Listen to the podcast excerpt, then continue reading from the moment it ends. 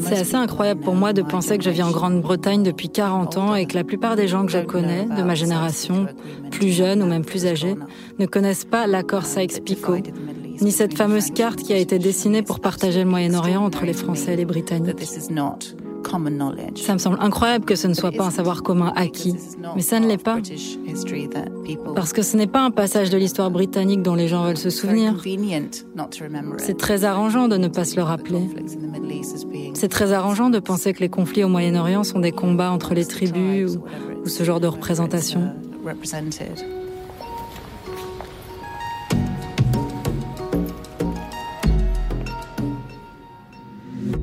Tout semble voué à disparaître. Les leçons de l'histoire, la responsabilité des vainqueurs et la voix des vaincus. C'est ce que semblent nous dire les photographies et les films de l'artiste londonienne Janan Alani lorsqu'elle questionne en images l'apparition et la disparition de la mémoire collective, de l'histoire coloniale ou même celle des corps. Il y a le corps absent du père dans son installation A Loving Man mais il y a aussi les corps de sa mère irlandaise et de ses trois sœurs qui disparaissent et réapparaissent dans ses travaux autour du voile. Et surtout, il y a ces corps invisibles dans ses œuvres, mais au cœur de sa réflexion sur la représentation de la guerre et des frontières géopolitiques qui les déclenchent. Les corps de toutes celles et ceux qui ont habité ces territoires meurtris que cette archéologue aérienne photographie vue du ciel. No Borders, Sans frontières, est une série de podcasts proposés par le Centre Pompidou. Cinq photographes sont invités à parler dans vos oreilles des frontières traversées, explorées ou questionnées dans leurs œuvres. Bonjour, bonsoir et bienvenue. When I was a young art student in the late 80s, um, I was working in the painting studio originally. Quand j'étais jeune et étudiante en art à la fin des années 80, au début, je travaillais à l'atelier de peinture. Et je faisais des photos à partir desquelles je peignais ensuite. Je photographiais mes sœurs et ma mère et je leur demandais de rejouer des tableaux célèbres de l'histoire de l'art occidental qui mettaient en scène le corps des femmes. J'utilisais simplement la photographie comme support pour créer des images et raconter des histoires, presque comme un moyen d'illustrer des idées.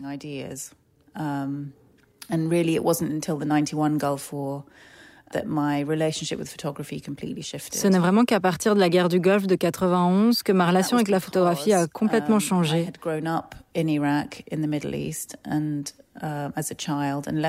Et c'est parce que j'ai passé mon enfance au Moyen-Orient, en Irak, pays que j'ai quitté à l'adolescence en 1980, um, qu'un peu plus de dix ans après, quand la guerre du Golfe de 91 a éclaté, j'ai pu voir comment ce lieu, cette culture, était alors représenté dans la presse occidentale, principalement par le biais de la photographie.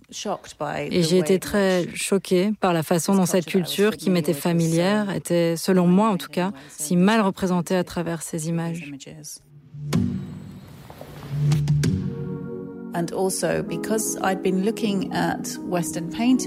Et puis, en tant que jeune artiste, je m'intéressais à la peinture occidentale et à ses différents genres. Un des genres que j'ai étudié de près était la peinture orientaliste et la façon dont cette construction du Moyen-Orient et ce fantasme du Moyen-Orient étaient représentés. Et j'étais vraiment choquée de constater pendant la guerre du Golfe de 91, aussi bien dans les médias que dans la presse écrite, combien ces fantasmes et ces idées orientalistes sur le Moyen-Orient et sa population ressurgissaient de nouveau.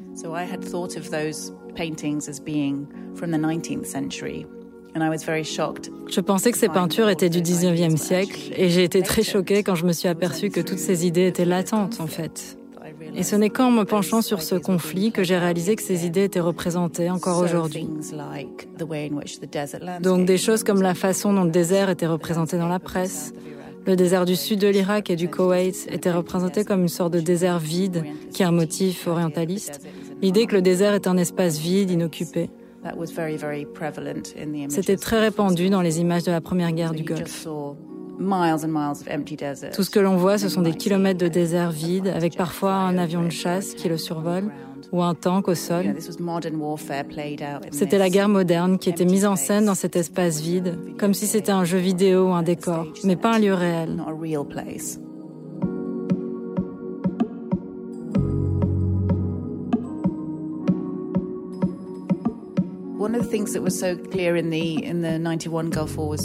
Ce qui est vraiment marquant dans la guerre du Golfe de 91, c'était cette sorte d'absence de contexte. Cette idée que ce conflit se déroulait dans un non-lieu, sans histoire.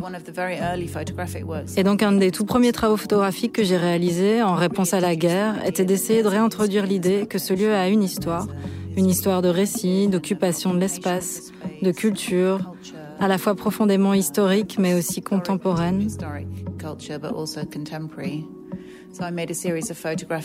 J'ai donc réalisé une série de photographies dans laquelle je présentais des photos d'objets archéologiques de l'ancienne Mésopotamie.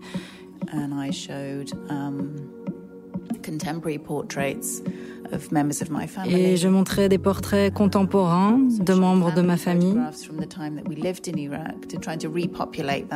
Euh, j'ai aussi montré des photos de famille du temps où on vivait en Irak pour essayer de repeupler cet espace ou l'idée de ce paysage. Donc il y avait cette grande histoire avec les artefacts et ces photos de famille qui racontent une histoire personnelle. Et j'avais aussi récupéré des photos de presse, de la presse occidentale. Donc je voulais essayer de remplir cet espace avec quelque chose de plus complexe pour refléter l'histoire de ce lieu et sa richesse.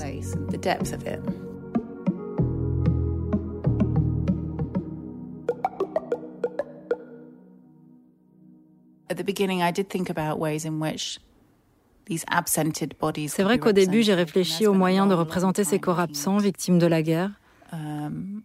Um, j'ai passé beaucoup, beaucoup de temps à regarder les archives de l'histoire orale, à lire des témoignages d'événements où des personnes avaient réellement disparu. Mais le problème avec ces témoignages, c'est qu'ils risquent de tomber dans le spectaculaire. Parce que je crois que les témoignages de violence peuvent tomber dans le pornographique ou être très facilement consommés comme de la pornographie. Et je voulais éviter ça. Oh, Souvent, les gens regardent mes images et disent Ah, elles sont belles, et ils ne les voient pas comme des images de sites de violence. Et dans un sens, elles ne le sont pas. C'est justement mon idée. Je ne dis pas que c'est un paysage de violence. C'est un paysage du quotidien dans un sens. C'est un paysage qui a été occupé de plein de façons différentes, pas juste un paysage où la violence a été exercée.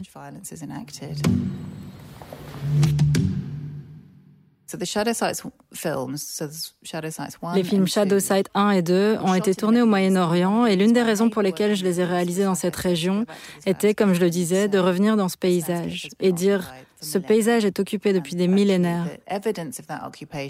Et les marques de l'occupation apparaissent encore clairement dans le paysage. Pour ces films, c'était très important pour moi de me rendre sur ces lieux et de filmer ces sites vus du ciel moi-même. pour dire qu'en tant qu'artiste, nous avons une certaine capacité d'action, un certain pouvoir. Je pense qu'on associe la réalisation des vues aériennes avec l'État, qu'elles soient prises par les militaires, les satellites qui appartiennent aux sociétés commerciales, ou par Google qui possède la Terre entière. Nous ne nous voyons pas comme les auteurs de ces images, mais uniquement comme les consommateurs passifs de ces images. Donc le fait même de dire je vais aller dans les airs et prendre mes propres images du monde, eh bien, d'une certaine façon, les œuvres de Sophie Risteluber de la guerre du Golfe de 91 ont été très importantes pour moi, puisque voilà quelqu'un qui disait non, je vais aller voir ce paysage depuis le point de vue qui nous a été montré tout au long de ce conflit, c'est-à-dire le point de vue de l'armée, le point de vue des militaires et le point de vue des Occidentaux.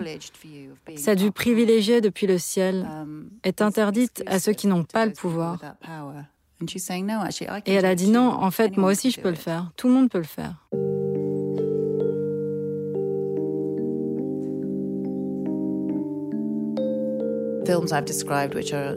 Tous ces films dont j'ai parlé, qui sont liés au paysage, sont tous rassemblés sous le titre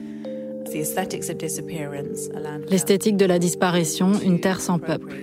Ce sont deux phrases que j'ai reprises. C'est controversé, mais c'est un peu comme le cri de ralliement du premier mouvement sioniste, cette idée selon laquelle la Palestine est une terre sans peuple pour un peuple sans terre, qui, à mon avis, est une idée purement européenne orientaliste. Cela a même été adopté par les cercles politiques d'une certaine façon. Cette idée que ce territoire est vide et disponible.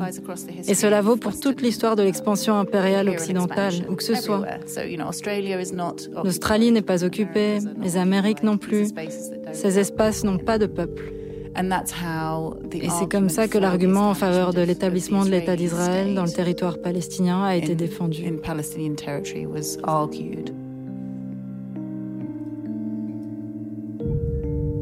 Pour ceux qu'on chasse de leur maison. J'écris ce texte avec le cœur et la raison. Je n'y peux rien, c'est la vérité, vous effraie. Mais je suis ni aveugle, ni sourd, ni muet. Se taire, c'est parfois cautionner la violence et le non-droit. Je ne serai pas complice du silence. Anticolonialiste, ce n'est pas être antisémite. Je suis qu'un homme avec le sens de la justice. Je n'ai que la parole pour treillir, pour ceux qu'on traite en étrangers dans leur propre pays, pour ceux qui ont été spoliés, volés, qui ont vu leurs droits les plus fondamentaux violés. Héritage tragique de décisions injustes prises sous mandat britannique. Depuis la déclaration Balfour, on s'enfonce pour comprendre le présent, comprendre où l'histoire commence.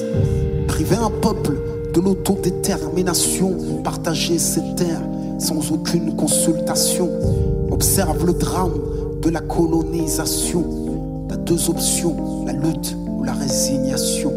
La Palestine n'était pas une terre sans peuple, destinée à accueillir un peuple sans terre. Il y a bien un occupant et un occupé. Il y a bien un oppresseur et un opprimé.